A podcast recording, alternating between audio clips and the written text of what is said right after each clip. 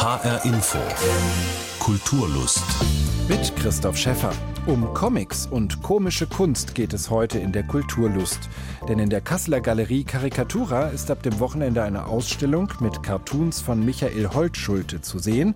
Und der hat eine ganz besondere Lieblingsfigur, den Sensenmann. Ich spiele sehr, sehr gerne mit der Figur des Sensenmanns, weil da im Grunde genommen als Protagonist ähm, ja so eine Spielfläche bietet für ein sehr abstraktes Thema. Und da ist es schon in sich so, dass das ein Tabuthema ist. Michael Holtschulte über seine Sensenmann-Cartoons, die einen Teil der Kasseler Ausstellung bilden. Mehr dazu in dieser Sendung. Außerdem starke Stücke, das internationale Theaterfestival für Kinder und Jugendliche und der junge Karl Marx, unser Filmcheck zum Kinostart. Was mit dem Medium Comic erzählt wird, muss nicht unbedingt komisch sein. Das zeigt gerade eine Ausstellung in der Frankfurter Bildungsstätte Anne Frank über den Holocaust im Comic. Auch die Arbeiten der US-amerikanischen Zeichnerin Sarah Glidden sind nicht komisch. Graphic Journalism, so nennt es Sarah Glidden, wenn sie zum Beispiel Reportagereisen in den Irak oder nach Syrien in Comicform verarbeitet. Jetzt ist Sarah Gliddens Buch Im Schatten des Krieges in deutscher Übersetzung erschienen. Nicole Markwald hat die Comicjournalistin getroffen. Zuerst sind es nur schwarze Striche auf weißem Untergrund. Die Umrisse von Personen, Möbeln oder einer Straßenszene. Dann nimmt Sarah Glidden den Pinsel in die Hand und malt die Umrisse vorsichtig mit Aquarellfarben aus. Sie bevorzugt zurückhaltende Farben. Ein blasses Orange, mattes Gelb oder ein zartes Blau, wie bei einer verwaschenen Jeans. Die 36-Jährige zeichnet Comics. Die Bilder sind gesprenkelt mit vielen Sprechblasen. Sarah Glidden ist Comicjournalistin. Jede dieser Szenen im Bild hat sich tatsächlich so zugetragen. Gerade ist ihr Buch Im Schatten des Krieges Reportagen aus Syrien, dem Irak und der Türkei in Deutschland erschienen. Es erzählt die Reise, die sie 2010 mit zwei befreundeten Journalisten aus Seattle in die Region unternahm, getrieben von einem Gedanken. Wir hatten damals das Gefühl, dass in den USA nicht ausreichend über die Folgen des Irakkrieges berichtet wurde. Es war ein Krieg, den wir angefangen hatten. Aber in dem Moment, als Barack Obama ins Weiße Haus einzog, wollten viele das Kapitel eilig beenden. Es ist dann immer dieser Krieg, so ein Fehler. Aber schaut doch mal, worum wir uns hier bei uns zu Hause kümmern müssen. Per Kickstarter hatten die drei genug Geld für die Reportagereise gesammelt. Ein Freund, der im Irakkrieg gedient hatte, komplettierte die Reisegruppe. Im Zentrum der Reportage sollte es um das Schicksal der Flüchtlinge gehen. Sarah Glidden trug ständig ein Aufnahmegerät bei sich, nahm jedes Interview, jedes Gespräch der vier beim abendlichen Bier auf. Und sie malte. Von dem Interview mit einem Vertreter des Flüchtlingshilfswerks der Vereinten Nationen bis zum Treffen mit Sam, einem Flüchtling aus dem Irak. Ich will in meinen Comics zeigen, wie anders bestimmte Orte in der Welt sind, aber auch, welche Gemeinsamkeiten es gibt. Immer wieder habe ich für Im Schatten des Krieges diesen dunkelblauen Plastikstuhl gemalt, den wohl jeder von uns kennt, egal wo er lebt. Fünf Jahre hat es gedauert, bis aus ihren Notizen, den Aufnahmen und Skizzen ihr Buch entstanden ist. Es ist ihr zweites Werk. 2011 hatte Sarah Glidden ihren Comic Israel verstehen in 60 Tagen oder weniger veröffentlicht. Darin geht es um ihre erste Reise nach Israel, die sie mit einer israelisch-jüdischen Wohltätigkeitsorganisation unternahm. Sie kam mit ganz bestimmten Vorstellungen und Vorurteilen in Israel an und kehrte ratloser zurück in die USA. In beiden Büchern stelle ich mich immer etwas unbedarft dar und ich hoffe, dass mein Publikum genauso ist, dass es noch keine fertige Meinung über den Krieg oder über Journalismus hat, sondern neugierig ist. Und dann fungiere ich gern als Tourguide. Vor kurzem postete sie auf ihrem Instagram-Account eine Reihe, die sie Fakten über Flüchtlinge nannte. Einfach gemalte Figuren, in deren Sprechblasen viel Text passt. Sie selbst ist in den Bildern immer leicht zu erkennen. Halblanges Haar, Mittelscheitel und zwei etwas hervorstehende große Vorderzähne. Von Eitelkeit keine Spur. Im Schatten des Krieges. Reportagen aus Syrien, dem Irak und der Türkei. So heißt der Comicband von Sarah Glidden, auf Deutsch erschienen im Verlag Reprodukt. Nicole Markwald berichtete. Auch der Cartoonist Michael Holtschulte beschäftigt sich immer wieder mit ernsten Themen. Dennoch geht es ihm mit seinen Zeichnungen ganz klar darum, die Leute zum Lachen zu bringen. Jetzt kommt eine große Ausstellung mit Cartoons von Michael Holtschulte nach Kassel. Am Freitagabend wird sie dort in der Karikatura, der Galerie für komische Kunst, eröffnet. Der Titel Amoklauf in der Waldorfschule. Ich habe Michael Holtschulte gefragt, was er sich denn dabei gedacht hat. Naja, das ist ein boah, über zehn Jahre alter Cartoon von mir der mir irgendwann mal eingefallen ist und ähm, ich hatte, als mir von der Karikatur eröffnet worden ist, dass ich dort eine Ausstellung machen darf, ähm, habe ich das, weil das was ganz Besonderes für einen Cartoonisten ist, habe ich das natürlich auch sofort meinem Verleger beim Lappern Verlag erzählt der dann sagte, ja, dann ist jetzt auch die Zeit reif für ein Best-of-Buch. Und mir ist eingefallen, dass er vor langer Zeit mal sagt, dass es einer seiner Lieblingscartoons von mir ist. Und insofern habe ich den dann nochmal neu gezeichnet als Buchtitel und für die Ausstellung vorgeschlagen. Und das war dann relativ schnell genau das, worauf sich alle einigen konnten. Da wir den jetzt nicht sehen können, äh, müssen wir kurz erklären, das Gemetzel, was da in der Waldorfschule stattfindet, das betrifft Blumen. Also da ist jemand mit der Schere oder mit der Säge unterwegs und hat ein ganzes Blumenbeet oder einen Kasten mit Blumen abgesäbelt. Wie kommen Sie auf solche Ideen? Ja, wenn ich das immer so genau wüsste, dann wäre ich wahrscheinlich sehr, sehr reich und hätte äh, einen Ratgeber geschrieben, wie man auf sowas kommt ja, sowas ist meistens so ein Gedankenblitz. Ansonsten, ich schreibe mir alles auf, was mir so auffällt, habe ein Notizbuch, was ich sehr ausführlich führe und ähm, wo ich dann im Grunde um Cartoons abarbeiten kann. Also jetzt ist nicht so, dass ich irgendwie mal keine Ideen habe oder so. Das fällt insofern nicht auf, weil ich halt, wie gesagt, Buch führe.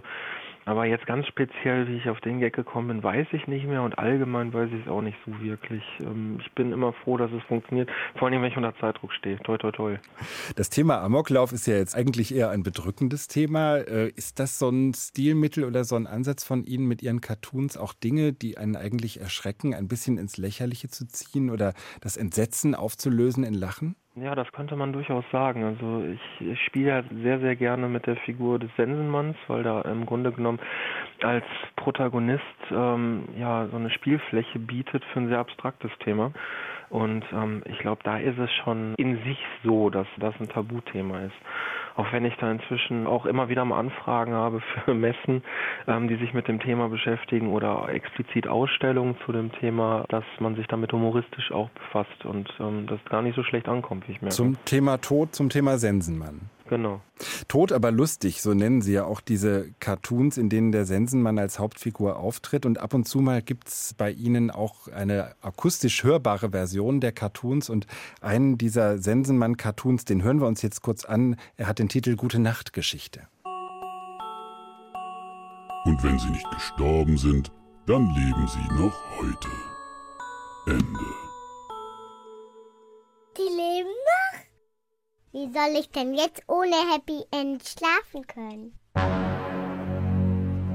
Also der Sensenmann Papa am Bett seines Sensenmann Kindes. Ja, ich war gerade überrascht, akustisch äh, hörbar. Eigentlich ist es ja ein Trickfilm und ich war jetzt gerade selbst überrascht, wie sehr das einfach nur quasi als Hörspiel auch funktioniert, wenn man die paar Anhaltspunkte natürlich vorhat. Ähm, nee, aber unabhängig davon, der Cartoon ist jetzt ja auch relativ niedlich. Da sitzt halt äh, kleiner Sensenmann im Bett und ähm, es ist jetzt ja nichts Konkretes, äh, wo man sich über einen speziellen Tod jetzt irgendwie lustig macht oder so. Das finde ich sowieso nicht so schön, so nach unten treten, äh, so Opferhumor. Äh, feiner Humor geht eher nach oben oder eben so abstrakter, wo man dann irgendwie dann tatsächlich auch befreit mal äh, lachen kann. Sie zeichnen ja auch zu aktuellen Themen, unter anderem für die Süddeutsche Zeitung. Sind ja. das dann auch politische Karikaturen? Ist das sozusagen nochmal ein anderes Genre als das witzige äh, Cartoon-Element, was wir bisher besprochen haben? Naja, ich glaube, man muss da unterscheiden. Es gibt da so die alte Schule, ähm, wo dann ganz gerne mal irgendwie auch alles noch beschriftet wird und dann an der Frau Merkel dann auch ein Merkel-Schild dran ist oder wenn es einer Partei nicht so gut geht, ein untergehendes Schiff gezeichnet wird und der Parteiname da drauf steht. Äh, sowas versuche ich zu vermeiden, beziehungsweise vermeide es und ähm, da versuche da auch, wie bei meinen Cartoons, mit einem Gag dran zu gehen finde ich persönlich schöner und dadurch auch zeitloser. Und dann ist es eben auch möglich, wie jetzt in der Karikatura, quasi eine Werkschau von Michael Holtschulte auch mit älteren Sachen zu zeigen. Es gibt von Ihnen auch einen Cartoon, der spielt in der Steinzeit. Da ist nämlich ein Steinzeitmensch und zeichnet was an die Wand, was man halt damals so gezeichnet hat, irgendwelche Tiere und Pfeile und Jagdszenen. Und ein anderer fragt, davon kann man leben? Diese Situation mit dem ersten Cartoonisten, den Sie da gezeichnet haben. Ist das heute noch so, dass man, wenn man von Cartoons leben will, man eigentlich ungläubig angeschaut wird? Also es ist tatsächlich so die Hauptfrage, die man gestellt bekommt. Also ich mache ja relativ viele Signiertermine und es gibt da so ein Ranking unter uns Cartoonisten mit den Fragen, die man am meisten gestellt bekommt. Und ja, dieser ungläubige Blick und dann und davon kann man leben. Und schlimmer noch die Betonung und davon kann man leben. Das hat dann so ein bisschen was davon. Ähm, es ist eh alles nur Schund. Ähm, es ist eine sehr beliebte Frage, genauso wie ähm, wie kommt man nur auf die Ideen. Ähm, ich glaube, die habe ich heute auch schon mal gehört. Mm. Es ist im Grunde genommen so, ich kann vom Cartoonzeichnen leben, sehr gut leben und die Frage, die kriege ich sehr oft gestellt, in der Tat. Cartoons von Michael Holtschulte sind ab Samstag in der Karikatura in Kassel zu sehen unter dem Titel Amoklauf in der Waldorfschule. Unter dem gleichen Titel ist beim Lappan Verlag auch das neue Buch von Michael Holtschulte erschienen. Ich danke Ihnen ganz herzlich für das Gespräch. Gerne. Die Szenen, die Künstler, die Macher, die Kultur in HR Info. Theatererlebnisse für Kinder, Jugendliche und die ganze Familie, das verspricht das Festival Starke Stücke. Jetzt schon zum 23. Mal. Im ganzen Rhein-Main-Gebiet sind in den kommenden zwei Wochen Produktionen aus Belgien, Deutschland, Frankreich, Israel, Italien, den Niederlanden und der Schweiz zu sehen. Bianca von der Au springt mitten rein. Auf der Bühne ein riesiger knalloranger Gummiball. Ein Mann und eine Frau, ganz in schwarz gekleidet, rollen ihn vor sich her. Dann ein weiterer Gummiball, mit einer Taschenlampe angestrahlt, sieht er aus wie eine leuchtende Sonne. Und so entdecken die beiden Schauspieler der italienischen Kompanie La Baracca in ihrem Stück Giro Tondo immer wieder Neues in einer Welt voller runder Elemente und kreisender Bewegungen mit Licht und Schatten. Seit mehr als 30 Jahren begeistern sie so ihr Publikum, Kinder ab einem Jahr. Wie das funktioniert, verrät Susanne Freiling von der Festivalleitung der starken Stücke. Es muss natürlich erstmal von, vom Zeitfaktor her so sein, dass die Aufmerksamkeit äh, ausreicht für so kleine Kinder. Also die sind nie länger als eine halbe Stunde zum Beispiel. Auch die einzelnen Sequenzen sind eher so kurz. Ne? Sind dann so kleine dramaturgische Bögen, nicht die langen, die man so aus Stücken für Erwachsene oder für Größere kennt. Aber in erster Linie ist es einfach etwas, wo wir sagen, wir müssen die zum Staunen bringen über etwas, was wir selber interessant finden. Zum Beispiel, dass ein Loch meistens rund ist und dass es immer eins gibt, irgendwo. Einfach so, ohne Grund. Man findet es in der Socke, im Käse und selbst in der Luft. Will man es anfassen, greift man ins Leere. Mit dem Berliner Künstlerduo Florschütz und Dönert tauchen Kinder ab vier in ein poetisches und absurd komisches Theater über Löcher und unbekannte Welten. Aber auch für ältere Kinder ist beim Festival starke Stücke was dabei. Susanne Freiling von der Festivalleitung. Milestones. Das wird in Rüsselsheim, in Darmstadt in der Zentralstation und in Aschaffenburg im Stadttheater gezeigt. Von der belgischen Kompanie Zonzo. Die machen ein Stück über Miles Davis für Kinder ab sechs. Sie erzählen und zeigen Filme über das Leben von Miles Davis. Sie spielen selber seine Musik, ein großartiger Trompeter, Schlagzeuger und Pianist. Und sie laden die Kinder ein, sie zu dirigieren. Manchmal sind es Kinder, die sind ganz klein und ganz vorsichtig, da kommt ganz zarte Musik. Oder es gibt Kinder, die fangen wie wild an zu wedeln und dann ist richtig was los. Neben internationalen Produktionen sind auch Heimspiele zu sehen, etwa vom Frankfurter Theater Grüne Soße, das sich mit Sicherheit im Straßenverkehr befasst. Oder das Ensemble Theateratelier Offenbach, das spielerisch zeigt, was passiert, wenn eine Prinzessin plötzlich ein Schwesterchen bekommt, das sie dringend loswerden will. Susanne Freiling, deren Theaterhaus Frankfurt mit einer musikalischen Wojciech-Adaption zu sehen ist, verspricht, wie der Festivalname schon sagt, bis zum 14. März viele starke Stücke. Und das heißt, das sollte immer was sein, was an den Orten vielleicht ein bisschen mehr herausfordert als normalerweise. Wo dann auch mal ein anderes Thema auf die Bühne kommt, was nicht so leicht verdaulich ist. Oder eine Form, die man noch nie gesehen hat. Inzwischen ist es wirklich so, weil wir das ja jetzt auch schon, das ist jetzt das 23. Festival, schon lange machen, dass an den einzelnen Orten auch die Leute wirklich schon anfangen zu buchen und sagen, ja, starke Stücke. Egal was da ist, das gucken wir uns an, weil das auf jeden Fall besonders ist. Und auch wenn es Theater für Kinder und Jugendliche ist, müssen sich die Erwachsenen nicht langweilen. Deswegen ist unser allerwichtigstes, dass die Stücke, die wir einladen, mindestens genauso spannend für die Erwachsenen sind wie für die Kinder. Das Festival Starke Stücke ist bis zum 14. März an über 30 Spielorten im Rhein-Main-Gebiet zu erleben. Bianca von der Au berichtete. HR Info. Kulturtipp. Und der kommt auch heute wieder von einem führenden Kopf der hessischen Kulturszene. Heute zum ersten Mal von Philipp Demand, dem neuen Chef von Städel, Liebichhaus und Schirn in Frankfurt. Also meine Empfehlung ist die Ausstellung von Isabel Albrecht, dem Kunsthaus Basis hier in Frankfurt im Bahnhofsviertel. Ich kannte das noch gar nicht, dieses Kunsthaus, aber das ist bei mir um die Ecke. Ich wohne auch im Bahnhofsviertel, also es sind vielleicht 50 Meter von meiner Wohnung entfernt. Das ist ein großer Altbau, der äh, unlängst von der Stadt Frankfurt erworben worden ist. Da, ähm, seit vielen Jahren gibt es da schon Ateliers und, und auch ein Ausstellungsprogramm. Und Isabel Albrecht war eine Frankfurter Künstlerin, die in London studiert hat und 2013 leider schon sehr, sehr früh gestorben ist. Das Werk ist ganz still, ganz poetisch. Sie arbeitet eigentlich sehr stark mit Linien, mit wenig Farbe, sehr konzeptuell. Also es werden so ein bisschen Erinnerungen wach an, an die Bauhauszeit, aber auch an die Op-Art. Aber trotzdem ist es eigentlich was ganz Eigenes. Die meisten Sachen sind auf Papier, gar nicht unbedingt auch gerahmt, sondern einfach nur so an die Wand gehängt. Es ist eine stille, trotzdem, wie ich finde, ganz romantische und sehr, ja, wie soll ich sagen, gedachte Kunst, die einerseits sehr, sehr grafisch ist, auf der anderen Seite aber durchaus auch ein bisschen spielt mit dem Handwerk, was da drin steckt. Also Sie sehen natürlich auch gewisse Unregelmäßigkeiten. Hat mich sehr beeindruckt. Und weil ich diese Ausstellung wirklich wunderbar finde, weil ich die Künstlerin gar nicht kannte und weil mich das Werk wirklich berührt hat, empfehle ich die Ausstellung von Isabel Albrecht im Kunsthaus Basis hier in Frankfurt im Bahnhofsviertel. Das war der Kulturtipp von Philipp Demand, dem neuen Chef von Städel, Liebichhaus und Schirn in Frankfurt. Er empfiehlt einen Besuch im Atelierhaus Basis in Frankfurt Gutleutstraße 8 bis 12. Die Ausstellung mit Werken von Isabel Albrecht ist noch bis zum 16. April zu sehen.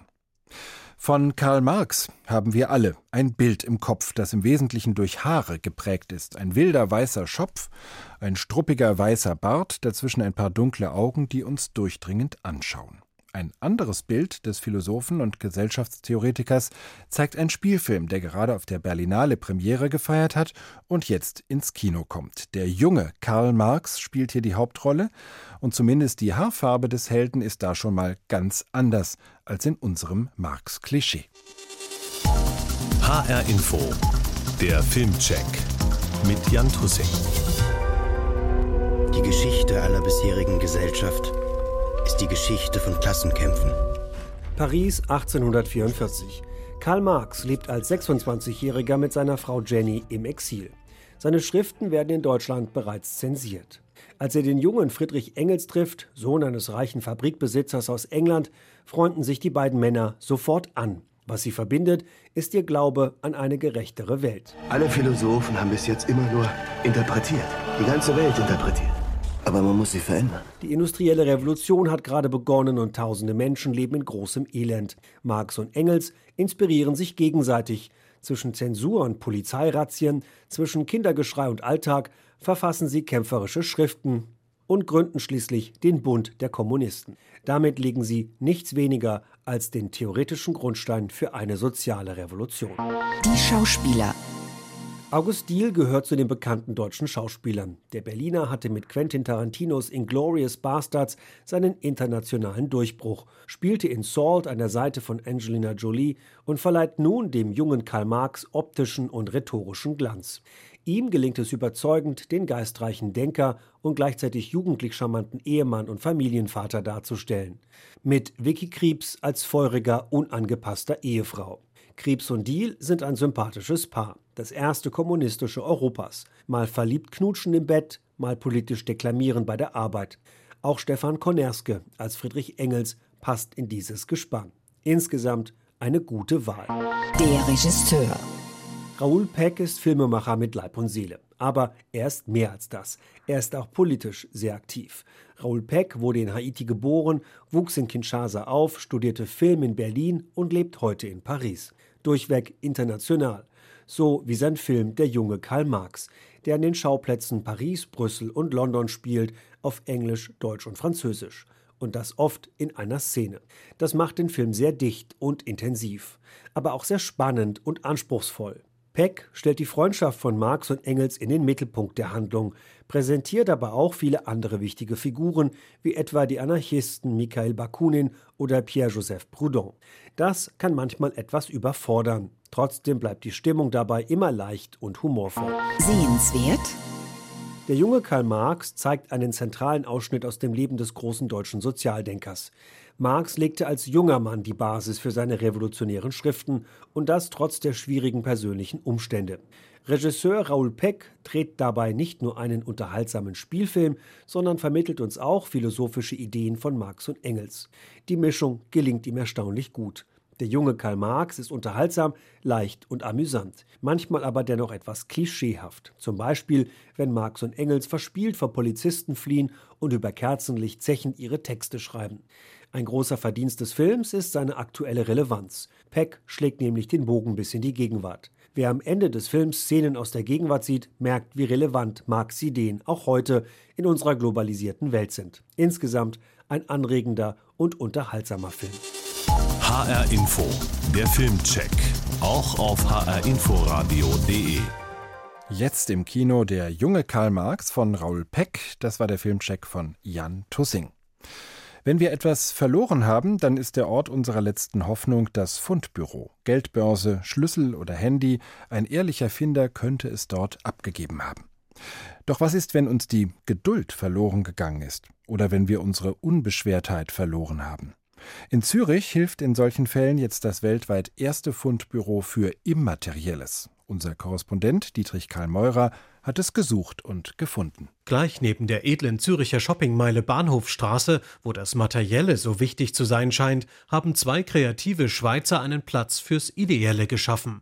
In einem ausgedienten Ticketkiosk haben sie ein Fundbüro der besonderen Art eingerichtet, erklärt Teil 1 des Duos die Journalistin Andrea Keller. Es ist ein Lost und Found für immaterielle Dinge. Also für Gefühle, die verloren gingen, für die Motivation, für was auch immer. Einfach Dinge oder eben nicht Dinge, die man nicht anfassen kann. Fundbüro 2 heißt die ungewöhnliche Einrichtung. Sie soll das ganze Jahr über geöffnet haben, jeden Monat einmal, erzählt Andrea Keller. Zur Premiere haben die Besucher ein ganz breites Spektrum von Immateriellem als vermisst gemeldet. Ein großes Thema ist die Liebe oder der Glaube. Und der Glaube, das muss nicht unbedingt der Glaube an Gott sein oder an irgendeine höhere Macht. Das kann auch der Glaube an sich selbst sein. Viele haben die Geduld verloren oder eben auch Zeit. Es ist ja eine sehr schnelllebige und pralle Zeit und viele spüren da einfach, dass irgendwas verloren geht, das ihnen eigentlich ganz lieb war. Genau wie in einem herkömmlichen Fundbüro für Geldbörsen, Schlüssel und dergleichen können dem Fundbüro fürs Immaterielle auch gefundene Dinge mitgeteilt werden.